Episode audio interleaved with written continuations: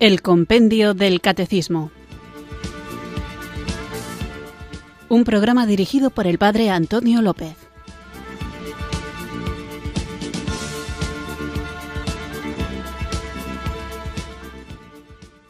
Muy buenas tardes, queridos oyentes de Radio María. Recibido un cariñoso saludo desde Irurzun, en Navarra, quienes sintonizáis una tarde más esta emisora de la Virgen, esta radio que cambia vidas, Radio María, para escuchar el programa El Compendio del Catecismo, nuestra cita diaria con la tan necesaria formación católica que cada día Radio María ofrece en esta hora en la que guiados por el magnífico libro de El Compendio del Catecismo vamos creciendo en el conocimiento de la fe que nos salva. Y la fe que salva no es una cosa que nosotros nos inventamos, sino que es algo que recibimos, que aceptamos y que movidos por el amor queremos profundizar en ello para conocerlo cada vez más y de esta manera poder vivirlo con más conciencia, más íntegramente y cuando en el mundo en el que el Señor nos ha puesto queramos cumplir nuestra misión de ser luz y sal de la tierra, podamos compartir y dar razón de nuestra esperanza a todo aquel que nos la pida. Y en este trayecto de la vida vamos a encontrarnos con que no todo el mundo tiene claro lo que la Iglesia enseña, que hay muchísimas parodias o caricaturas de lo que es un cristiano, y por eso, con nuestra palabra y con nuestro ejemplo, tenemos que testimoniar la belleza, la alegría de la vida cristiana. Digo lo de la belleza y la alegría de la vida cristiana porque estoy entristecido cuando en algunos espectáculos audiovisuales, es decir, en algunas películas, también en libros, aparece la figura de alguien asustadizo, pusilánime, con un peso en su conciencia que le impide ser natural, que vive temiendo en cualquier rincón la aparición del demonio que le va a llevar al infierno, o que piensa que la sonrisa es un pecado, o que tener amistad es algo indecoroso, y luego resulta que esa persona, que claramente tiene síntomas de enfermedad mental, pues se identifica con un cristiano muy radical. Y precisamente el cristiano radical es aquel que no teme a nada, que vive lleno de gozo, que siente la alegría de poder compartir con sus hermanos porque experimenta la certeza de que Jesús resucitado está con él y que la vida nueva que le ofrece el Espíritu Santo inunda todo cuanto toca de gozo, de alegría, de esperanza, de optimismo, de caridad, de comprensión, de compasión, de escucha, en definitiva, de vida cristiana. Por eso, queridos amigos, no nos dejemos arrastrar por esas imágenes caricaturescas, grotescas, en las que se piensa que el cristiano es alguien que vive por la vida arrastrado por el miedo, sino antes al contrario, el cristiano es aquel que se siente verdaderamente libre, porque para ser libres nos ha liberado Cristo y la señal más clara de la presencia del Espíritu Santo en nuestra vida es la alegría, una alegría compartida en la comunidad de creyentes que es la Iglesia y una Iglesia que queremos hacer crecer cada vez más no con el proselitismo, sino con la atracción. De esto ya tendré ocasión de hablar para no entretenerme demasiado ahora en esta introducción a propósito del el proselitismo. Es verdad que hay que procurar ensanchar las filas de los hijos de Dios, pero hay que hacerlo en el estilo de Jesucristo, que es invitando y atrayendo, atrayendo por su belleza, atrayendo por su caridad, atrayendo por su amor, atrayendo por su mirada transparente y esas son las mejores herramientas para acercar a la gente a la iglesia, mostrar tal cual nos ha sido revelada la belleza del Evangelio. Bueno, no me entretengo más, vamos a lo que es importante, que es ponernos en manos del Espíritu Santo para que Él nos guíe y nos acompañe durante esta hora y durante toda nuestra vida y podamos vivir aquello que Dios quiere para nosotros. Invoquemos juntos el don de Dios.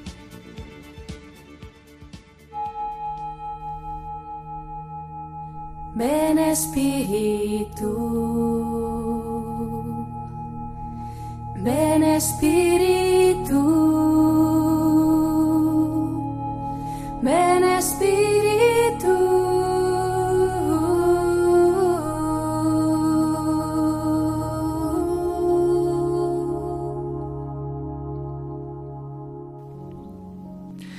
Te adoramos, Dios omnipotente, Hijo y Espíritu Santo. Padre, envíanos el Espíritu Santo que Jesús nos ha prometido. Él nos guiará hacia la unidad. Él es el que nos da el carisma que hace las diferencias en la Iglesia y también Él nos da la unidad. Envíanos el Espíritu Santo, que nos enseñe todo lo que Jesús nos ha enseñado, que nos dé la memoria de todo lo que Jesús ha dicho. Jesús, Señor, tú has pedido para todos nosotros la gracia de la unidad. Señor, esta iglesia, que es tuya, no es nuestra. La historia nos ha dividido. Jesús, ayúdanos a ir por el camino de la unidad o por el camino de esta unidad reconciliada. Señor, tú siempre has hecho todo lo que has prometido. Danos la unidad a todos los cristianos.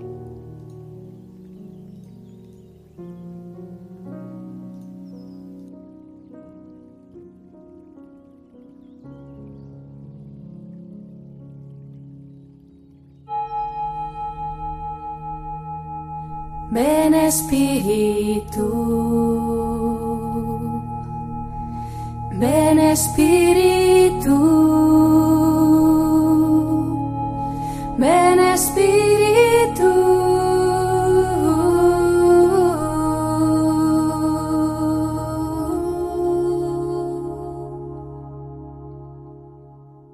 Hemos hecho esta invocación del Espíritu Santo con una oración del Papa Francisco pidiendo por la unidad de los cristianos, por la unidad de la Iglesia. Y es que hoy inauguramos el apartado del capítulo tercero de la primera parte del compendio del Catecismo dedicado al artículo del credo Creo en la Santa Iglesia Católica, la Iglesia en el designio de Dios. Este es el título de este apartado. El programa anterior lo dedicaba a hacer una especie de resumen bastante largo, para ser un resumen, pero hice una explicación rápida de lo que habíamos visto en la primera parte del capítulo tercero del compendio del catecismo sobre creo en el Espíritu Santo y todo lo que la Iglesia enseña a propósito del Espíritu Santo.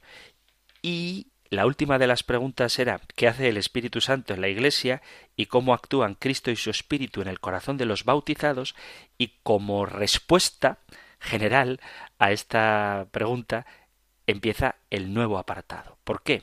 Porque el Espíritu Santo y Cristo actúan en el corazón de los bautizados en la Iglesia. Por eso, la segunda parte del último programa la dedicábamos a reflexionar sobre qué significa creer en la Iglesia y cómo la afirmación creo en la Iglesia no es la misma que cuando decimos creo en Dios Padre, creo en Dios Hijo y creo en Dios Espíritu Santo, pero que sin embargo, aunque la Iglesia no es el objeto de nuestra fe, es necesario afirmar que creemos en la Iglesia para poder decir que creemos de verdad en el Dios que se ha revelado históricamente en la encarnación de el Verbo de Dios, Jesucristo su Hijo, y en la efusión histórica del Espíritu Santo. La vida cristiana no es una opción religiosa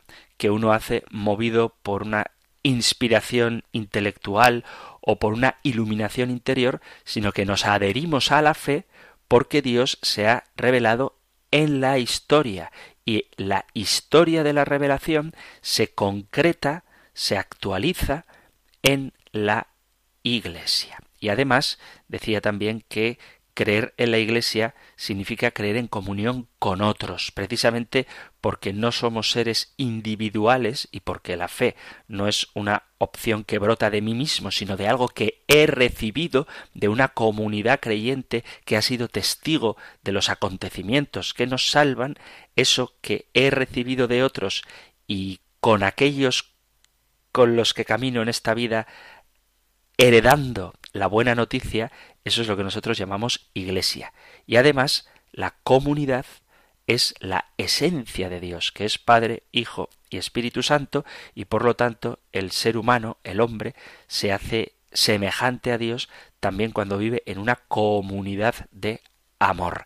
Y eso es la iglesia. Eso es lo que veíamos en el programa anterior, así que ahora vamos a continuar lo que vamos a tratar hoy lo tenéis en el Catecismo Mayor en los puntos 751, 752, 777 y 804. Vamos a escuchar nosotros la pregunta número 147 del compendio del Catecismo. Número 147.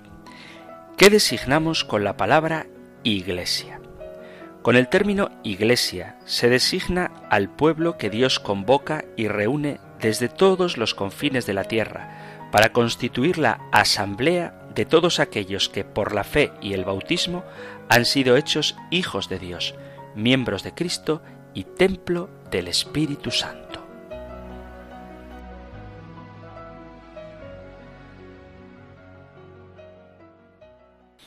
Vamos pues a reflexionar sobre nuestra madre, la Iglesia. Sabemos que la fe es un don, pues como ya hemos hablado largamente sobre esto, Dios es quien toma la iniciativa y es Él el que sale a nuestro encuentro. Y la fe es la respuesta con la que nosotros acogemos a Dios como el fundamento de nuestra vida es un don que transforma la existencia porque nos hace entrar en la misma visión de Jesús. Vemos el mundo, vemos al Padre, vemos al prójimo, nos vemos a nosotros mismos como Jesús mismo nos ve, y es Él quien actúa en nosotros y nos abre al amor a Dios y al amor a los demás. Pero tenemos que hacernos una cuestión sobre la fe. Fijaos que estamos hablando de la Iglesia, pero remito a la reflexión sobre la fe. La fe tiene un carácter personal, individual, solamente me interesa a mí, vivo yo mi fe solito. Es verdad que el acto de fe es un acto personal que transforma lo más íntimo y profundo que hay en nosotros y que orienta nuestra vida en otra dirección. Ciertamente, la fe implica una conversión personal, porque es mi existencia la que da un vuelco y la que recibe una orientación nueva. Fijaos que cuando se celebra un bautismo, en el momento de las promesas, se pide manifestar la fe católica y se hacen estas tres preguntas. ¿Crees en Dios Padre Omnipotente? ¿Crees en Jesucristo, su único Hijo? ¿Crees en el Espíritu Santo? Pero este creer que es mío, no es el resultado, como decía antes, de una reflexión solitaria propia, individual, no es el producto de mi pensamiento, sino que es el resultado de una relación, de un diálogo en el que hay que escuchar, hay que recibir y hay que responder. Comunicar con Jesús, dialogar con Él, es lo que me hace salir de mi yo encerrado en mí mismo para abrirme al amor del Padre. Y en este sentido es como un renacimiento en el que me descubro unido no sólo a Jesús, sino también a cuantos han caminado y caminan por el mismo camino de Jesús. Y este nuevo nacimiento, que empieza con el bautismo, continúa durante toda la existencia humana, durante toda mi vida. No puedo construir mi fe personal en un diálogo privado con Jesús, porque la fe me es dada por Dios a través de una comunidad creyente que es la Iglesia, y me introduce así en la multitud de los creyentes, en una comunión que no es simplemente una estructura jerárquica o una estructura, como quien dijera, empresarial, no es una estructura sociológica, sino que se enraiza en el eterno amor de Dios que, como ya hemos visto, en sí mismo, en lo más íntimo de la Trinidad, es comunión del Padre, del Hijo y del Espíritu Santo. Nuestra fe es verdadera y es personal solamente si es también comunitaria. Puede ser mi fe solo si se vive y se mueve en un nosotros, y ese nosotros es la Iglesia, solo si es nuestra fe, la fe común de la única Iglesia. Cuando en la Santa Misa, normalmente en los bautismos, en las confirmaciones, en la vigilia pascual, pero se puede hacer otras veces, en vez de recitar el credo, se hace la triple formulación de la pregunta ¿crees en Dios Padre? ¿Creéis en Jesucristo? ¿creéis en el Espíritu Santo? Normalmente, como la pregunta es ¿creéis? la gente responde sí, creemos. Pero lo correcto, litúrgicamente hablando, es responder sí, creo en primera persona del singular. Y nosotros expresamos en primera persona del singular nuestra fe, sí creo, pero lo hacemos comunitariamente. Es decir, digo yo individualmente sí creo, pero lo digo con una comunidad.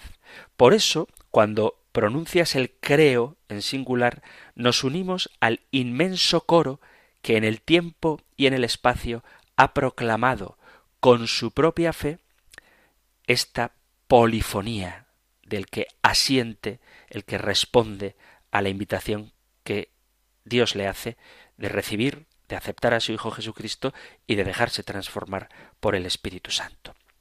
Por eso creer es un acto de la Iglesia. La fe de la Iglesia precede, engendra, conduce y alimenta nuestra propia fe. La Iglesia es madre de todos los creyentes. Nadie puede tener a Dios por Padre si no tiene a la Iglesia por Madre. Por lo tanto, la fe nace en la Iglesia, conduce a la Iglesia y vive en la Iglesia. Y esto es importante recordarlo. Cuando comienza la actividad de la Iglesia, la aventura de la vida cristiana, cuando el Espíritu Santo desciende con poder sobre los discípulos en el día de Pentecostés, Hechos de los Apóstoles capítulo 2, la Iglesia recibe la fuerza para llevar a cabo la misión que el Señor resucitado ha confiado, difundir a todos los rincones de la tierra el Evangelio, la buena noticia de Dios, y conducir así a cada hombre al encuentro con Él.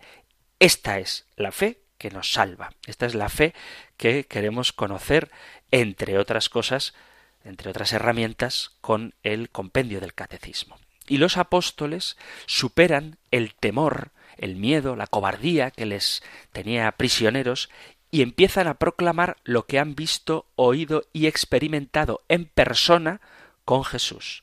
Por el poder del Espíritu Santo comienzan a hablar lenguas nuevas anunciando el misterio del que ellos han sido testigos.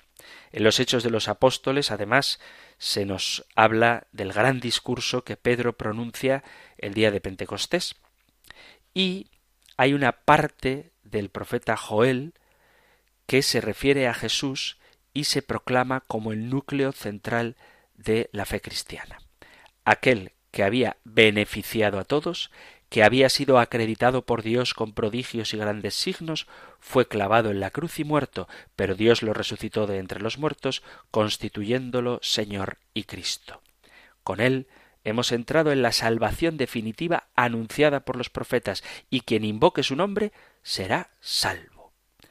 Al oír estas palabras de Pedro, muchos se sienten personalmente interpelados, se arrepienten personalmente de sus pecados y se bautizan recibiendo el don del Espíritu Santo. Todo esto lo tenéis en el capítulo 2 de los Hechos de los Apóstoles. Así comienza el camino de la Iglesia, que es una comunidad que lleva este anuncio en el tiempo y en el espacio. Es una comunidad que es el pueblo de Dios fundado sobre la nueva alianza en la sangre de Cristo y cuyos miembros no pertenecen a un grupo social o cultural o étnico particular, sino que son hombres, mujeres procedentes de toda nación y de toda cultura, de toda clase social. Por eso es un pueblo católico que habla la lengua universal que todo el mundo entiende, abierto a acoger a todos más allá de cualquier confín y derribando cualquier tipo de barrera. Dice San Pablo a los colosenses, capítulo 3, dice, no hay griego ni judío, circunciso e incircunciso, bárbaro, escita, esclavo ni libre, sino Cristo que lo es todo en todos. Colosenses 3:11. La Iglesia, por tanto, desde el principio es el lugar de la fe, el lugar de la transmisión de la fe, el lugar donde por el bautismo se está inmerso en el misterio pascual de la muerte y resurrección de Cristo que nos libera de la prisión del pecado y nos da la libertad de hijos introduciéndonos en la comunión con Dios Padre, Hijo y Espíritu Santo. Y al mismo tiempo estamos inmersos en la comunión con los demás hermanos en la fe, con todo el cuerpo de Cristo. Ya no estamos aislados. Dios quiso santificar y salvar a los hombres no individualmente y aislados, sin conexión entre sí, sino hacer de ellos un pueblo para que le conociera de verdad y le sirviera con una vida santa. Cuando se reza el credo, en esta formulación de preguntas y respuestas, se termina diciendo Esta es nuestra fe, esta es la fe de la Iglesia que nos gloriamos de profesar en Jesús Señor nuestro. La fe es una virtud teologal que Dios nos da, pero que se transmite a lo largo de la historia por la Iglesia. San Pablo dice que él ha comunicado el Evangelio tal y como él lo ha recibido. Esto está en la primera carta a los Corintios capítulo 15. Dice así San Pablo. Primera Corintios capítulo 15.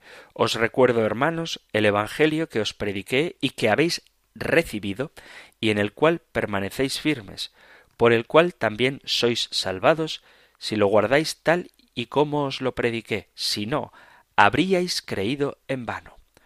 Porque os transmití, en primer lugar, lo que a mi vez recibí. Que Cristo murió por nuestros pecados según las Escrituras, que fue sepultado y que resucitó al tercer día según las Escrituras, que se apareció a Cefas y luego a los doce, después se apareció a más de quinientos hermanos a la vez, de los cuales todavía la mayor parte viven y otros murieron. Luego se apareció a Santiago, más tarde a todos los apóstoles, y en último término se me apareció también a mí como a un abortivo. Pero fijaos lo que dice, el Evangelio que habéis recibido y que si lo guardáis tal y como os lo prediqué, sois salvados. Si no, habríais creído en vano. Y luego repite, os transmití lo que yo recibí y quien transmite y quien hace llegar hasta nosotros el don de la fe es la Iglesia. Existe una cadena ininterrumpida de vida de la Iglesia, de anuncio de la palabra de Dios, de celebración de los sacramentos que llega hasta nosotros. Y a esta cadena ininterrumpida de vida de la Iglesia es lo que nosotros llamamos tradición. La tradición nos da la garantía de que aquello en lo que creemos es el mensaje originario de Cristo que predicaron los apóstoles. El núcleo del anuncio primordial es el acontecimiento de la muerte y resurrección del Señor, de donde surge todo el patrimonio de la fe. La predicación apostólica, expresada de modo especial en los libros sagrados, se ha de conservar por transmisión continua hasta el fin del tiempo. De tal forma que si la Sagrada Escritura contiene la palabra de Dios, la tradición de la Iglesia la conserva y la transmite fielmente a fin de que los hombres de toda época puedan acceder a sus inmensos recursos y enriquecerse con sus tesoros de gracia. Así la Iglesia, con su enseñanza, su vida y su culto, conserva y transmite a todas las generaciones lo que es y lo que cree. Y el lugar donde la fe personal crece y madura es en la Iglesia. Es interesante notar cómo en el Nuevo Testamento los santos eran los cristianos en su conjunto. Y no significa que todos fueran lo que hoy por hoy llamaríamos santos. Entonces, ¿qué se quiere indicar con este término?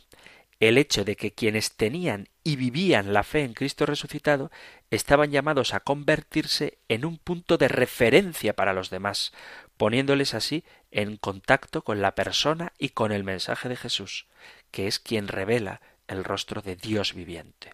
Y esto vale también para nosotros. Un cristiano que se deja guiar y plasmar poco a poco por la fe de la Iglesia, a pesar de sus debilidades, sus límites y dificultades, se convierte en una ventana abierta a la luz de Dios, porque recibe de Dios esta luz y la transmite al mundo. La misión renueva a la Iglesia, refuerza la fe y la identidad cristiana, da nuevo entusiasmo y nuevas motivaciones.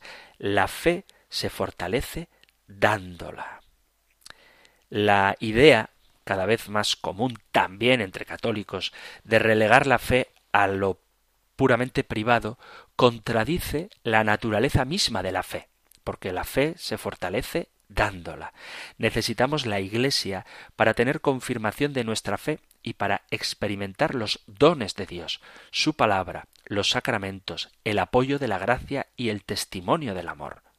Así, convertimos nuestro yo en el nosotros de la Iglesia, para poder dar a un tiempo testimonio y protagonismo a un acontecimiento que supera a la propia Iglesia, que es la experiencia de la comunión con Dios que busca comunicarse a los hombres. En un mundo en el que el individualismo parece que regula las relaciones entre personas, haciéndonos cada vez más frágiles, la fe, cuando es verdadera, nos llama a ser pueblo de Dios, a ser iglesia, portadores del amor y de la comunión de Dios para todo el género humano. Esto es la iglesia. La iglesia es la comunidad de los creyentes que, por la fe, unidos, fieles a aquellos que han recibido por el bautismo incorporándose al cuerpo de Cristo, somos hechos hijos de Dios, miembros de Cristo y templo del Espíritu Santo. Vamos a hacer una pausa musical y continuamos con el compendio del catecismo.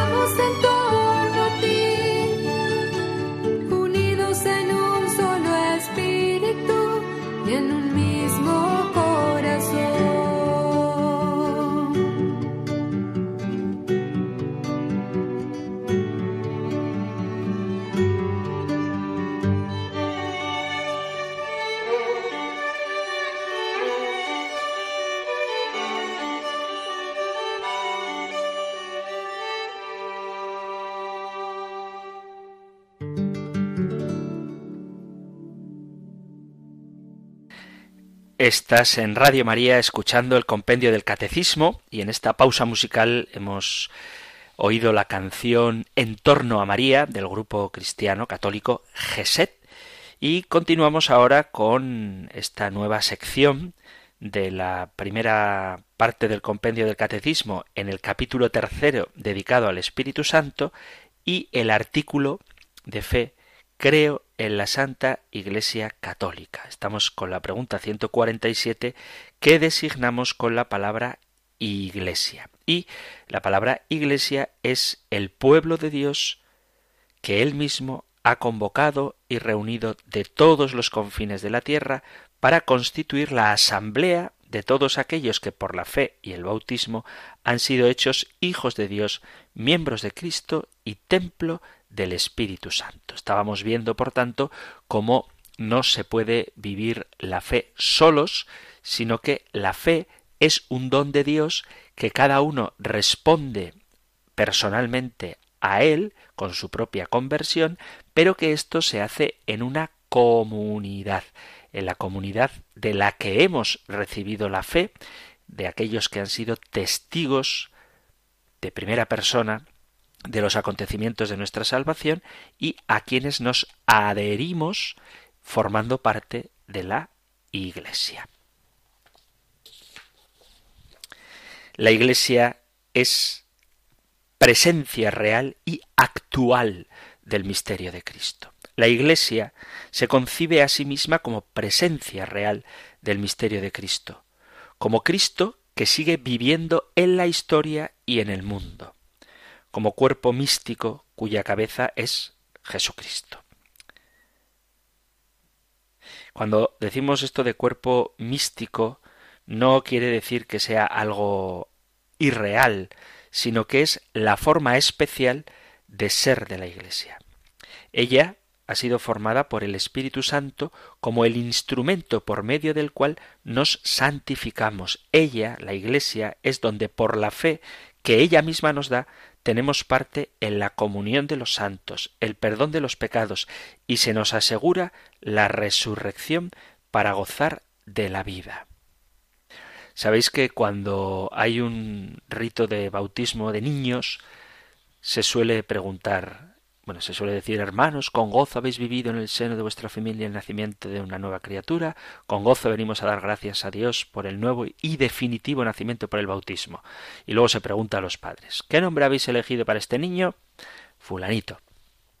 ¿Qué pedís a la iglesia para fulanito? Y normalmente la respuesta suele ser el bautismo.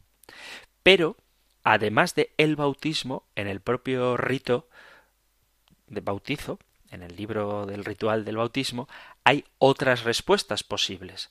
Una es el bautismo, otra es la entrada en la iglesia y otra es la vida eterna. O sea que hay una analogía, una analogía, no, hay una equivalencia entre bautizarse, entrar en la iglesia y tener vida eterna. Creer, por lo tanto, significa ser admitido en la fe de la iglesia, o sea, creer lo que la iglesia enseña. La Iglesia es alimentada por Dios, por sus sacramentos, cree y confiesa a Cristo enviado por Dios para nuestra salvación, da testimonio de Él, combate y triunfa porque Cristo está con ella hasta el fin de los tiempos. Es, como veremos, santa y católica porque su doctrina es recta y da fruto en el mundo entero, haciendo nacer continuamente hijos nuevos de Dios en la fe cristiana. Por esencia, la Iglesia es misionera y suscita nuevos cristianos en medio de no cristianos. Esta es la gran esperanza de la Iglesia.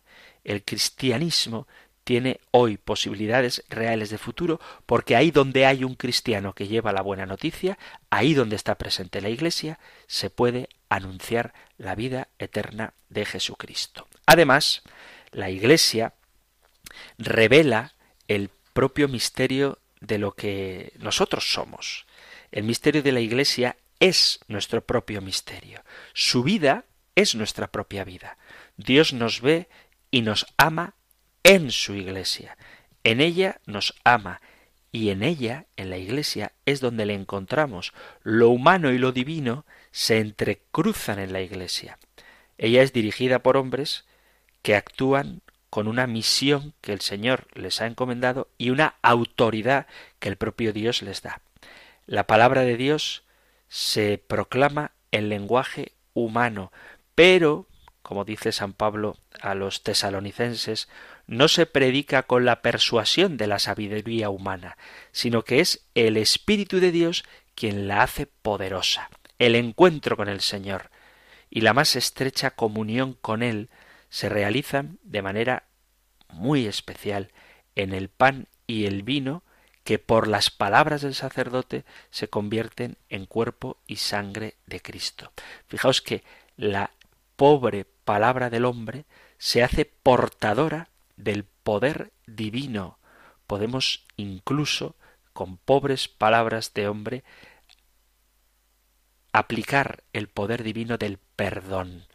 Como dice San Pablo en la segunda carta a los Corintios capítulo 4, llevamos este tesoro en vasijas de barro para que se vea que una fuerza tan extraordinaria proviene de Dios y no de los hombres.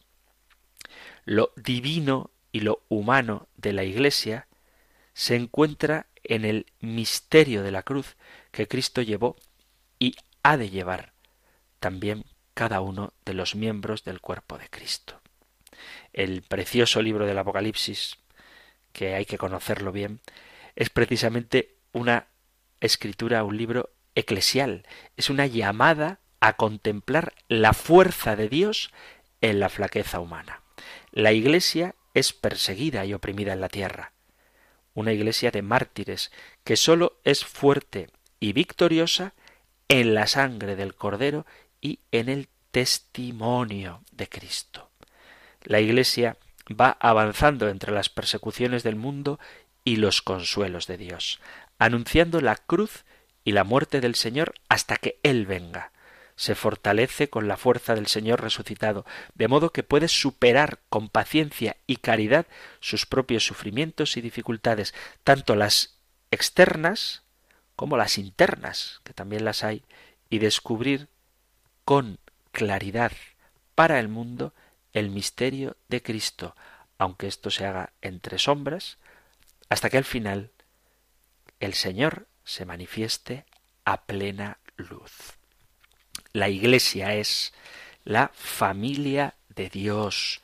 Ni la amistad, ni el amor, ni ninguna de las agrupaciones sociales que ayudan en nuestra vida cotidiana pueden saciar nuestra sed de comunión.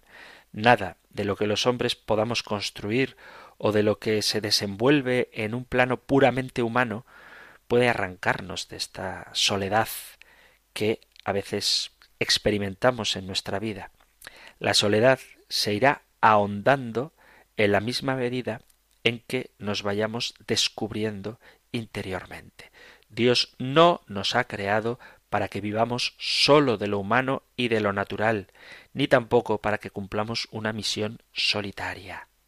Nos ha creado para introducirnos en comunión en el seno de su vida trinitaria, una comunión que nada puede romper y que nunca falla. Por eso, la Iglesia es el lugar en el que empieza a realizarse aquí, en esta tierra, la reunión de todos en la Trinidad. Por eso es familia de Dios, es la extensión de Dios en el tiempo en la que se logran integrar todas las dimensiones del hombre. La Iglesia está llena de la Trinidad. El Padre está en ella como poder providente que a todos une y a todos los que se dejan salva.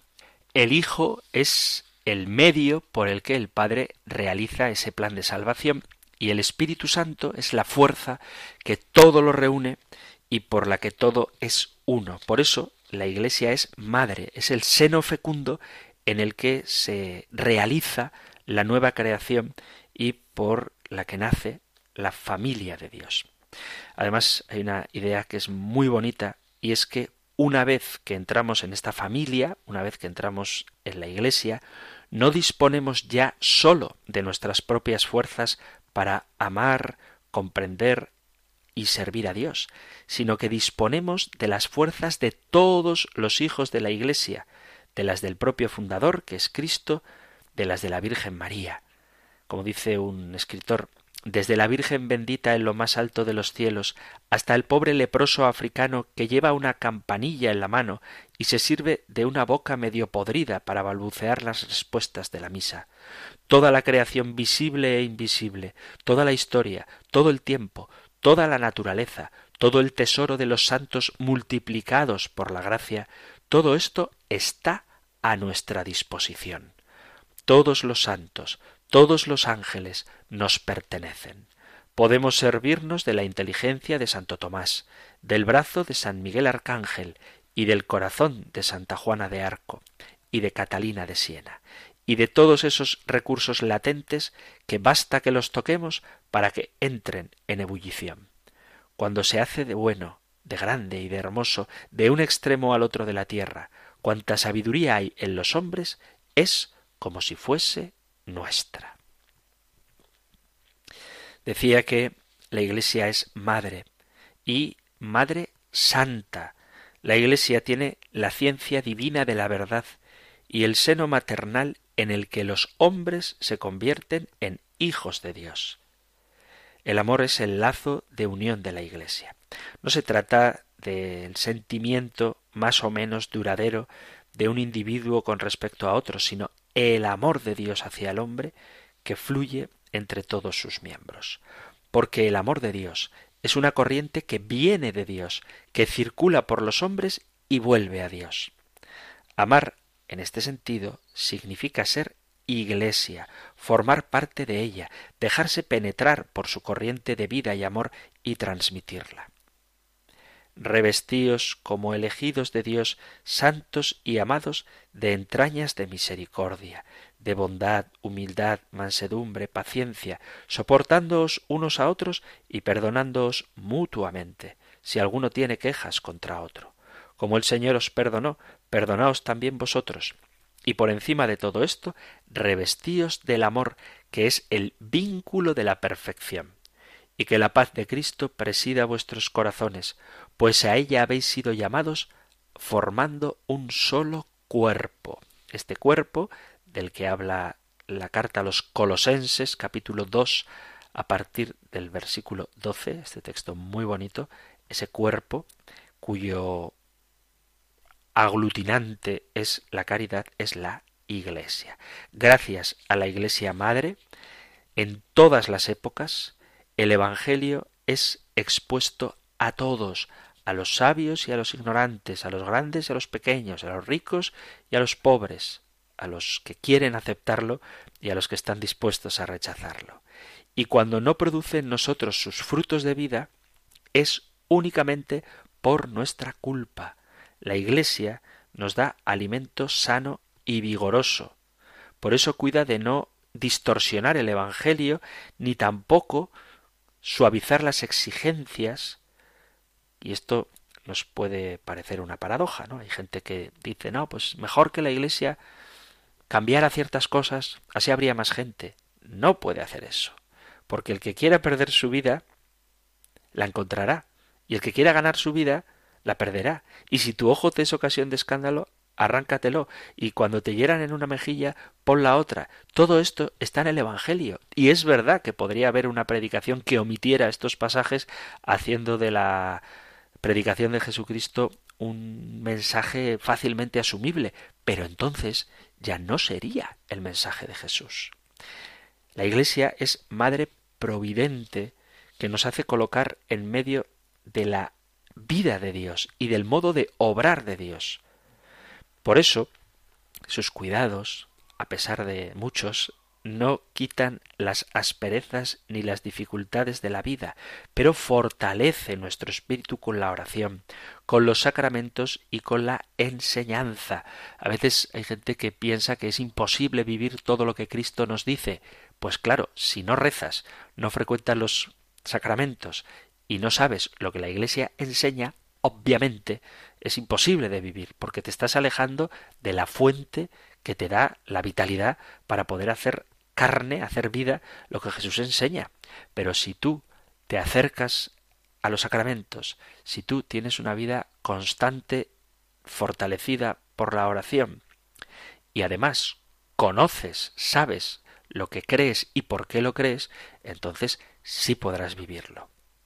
La Iglesia dispone de lo que nosotros, los hombres, necesitamos para nuestra salvación. El poder de la Iglesia es precisamente convertir en inocente al que ha sido culpable. Ese es el verdadero poder de la Iglesia, cambiar el corazón de los hombres. En su seno se verifica siempre toda conversión y todo proceso de transformación de la persona que se convierte en cristiana. Arrepentirse significa acudir a la Madre Iglesia porque en ella nos encontramos con Cristo y con nuestros hermanos. La Iglesia es Madre Santa que une a todos sus hijos en Cristo. Dice San Pablo a los Gálatas en el capítulo 3, todos los bautizados en Cristo os habéis revestido de Cristo. Ya no hay judío ni griego, ni esclavo ni libre, ni hombre ni mujer, ya que todos vosotros sois uno en Cristo Jesús. Y si sois de Cristo, ya sois descendencia de Abraham, herederos según la promesa. Galatas 3, 27 al 29. Y el Evangelio de San Juan dice, Como el Padre me amó, yo también os he amado a vosotros. Permaneced en mi amor. Este es mi mandamiento, que os améis los unos a los otros como yo os he amado. Nadie tiene amor más grande que el que da la vida por sus amigos. En la Iglesia se crea Cristo una nueva forma de existir y una nueva forma de continuar amando. Y esto ocurre en la Iglesia.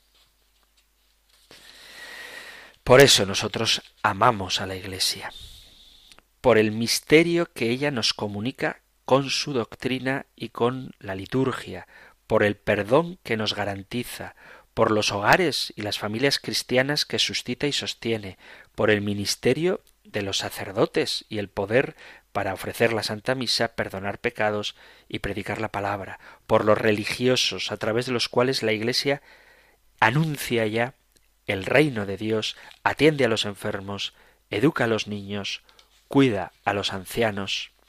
Amamos a la Iglesia por los deseos y esperanzas que ella fomenta, por los errores que desenmascara, por las oscuridades que disipa, porque enciende el celo en nuestros corazones y nos sostiene en nuestras dudas, porque defiende al hombre y toda la dignidad humana, porque proclama la esencia del amor y sus exigencias naturales con relación a lo que significa una vida verdaderamente digna y humana.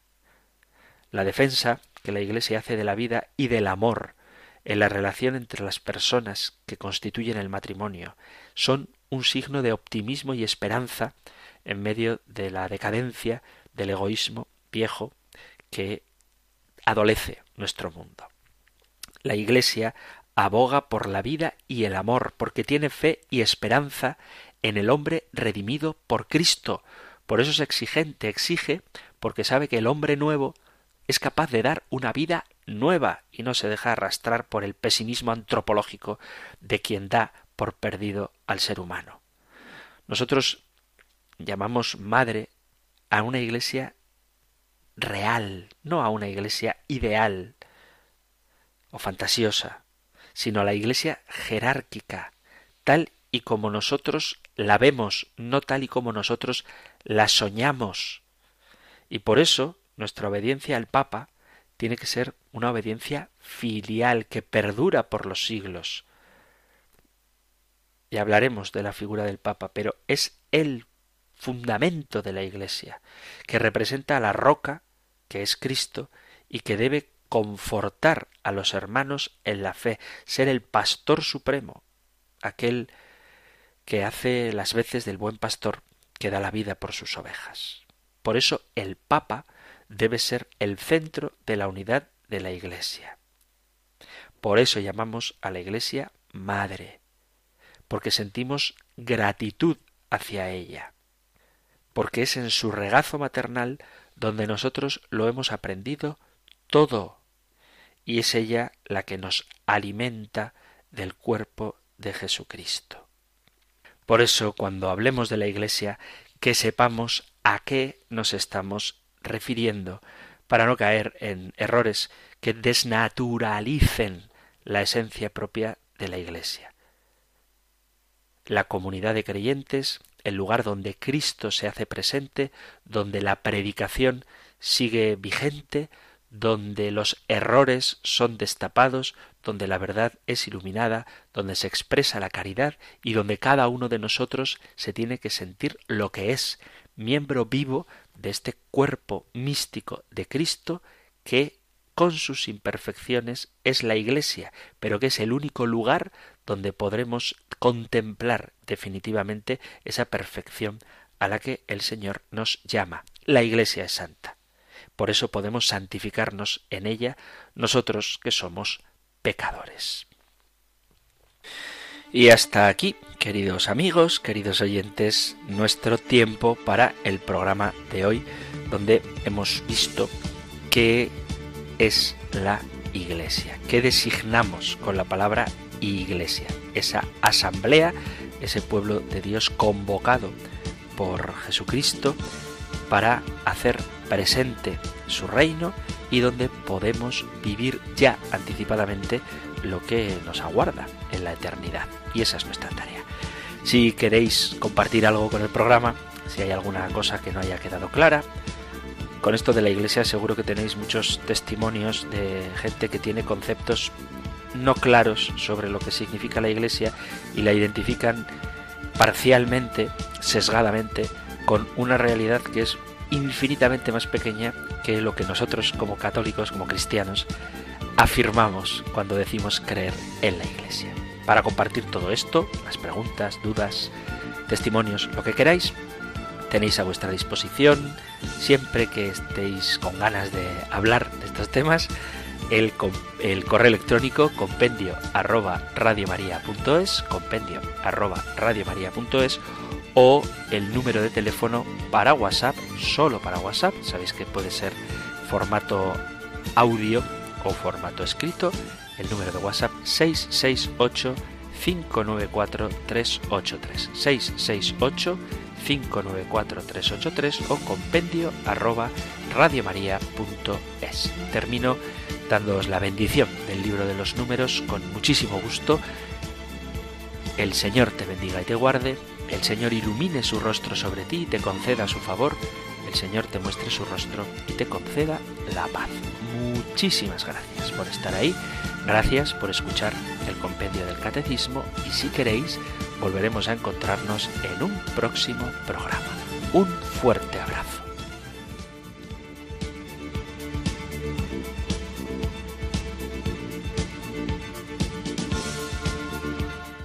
El compendio del catecismo